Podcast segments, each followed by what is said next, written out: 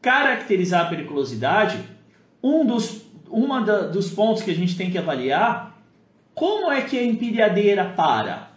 Qual é a forma que a empilhadeira para para fazer o enchimento do, do cilindro? Existe um local específico para ela parar? Normalmente, as empresas uh, colocam até aqueles chamados bate-roda, né? que são aqueles tachões no chão para poder o operador ir com a empilhadeira. Na hora que a, a roda encosta ali naquele tachão, uh, o operador sabe que está no local e desliga a empilhadeira e para ela ali. Muitas empresas fazem o que? O bate-rodas fica aqui atrás, né? Muitas empresas fazem o que? Colocam bate-rodas e delimita no chão, com uma faixa amarela, o local onde vai ficar a empilhadeira.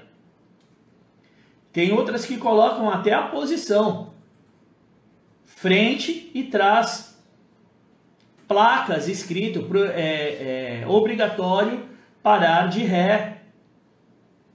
Para não gerar dúvidas no operador na forma como ele tem que parar. Por quê? Porque se ele parar de qualquer jeito, a mangueira não vai chegar. Ponto crucial: entender como a empilhadeira para.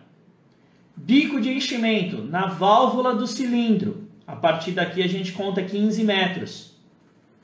Qualquer atividade mesmo que seja esperar, realizada dentro desses, é, desse raio de 15 metros, caracteriza a periculosidade. Então agora eu entendi como caracteriza.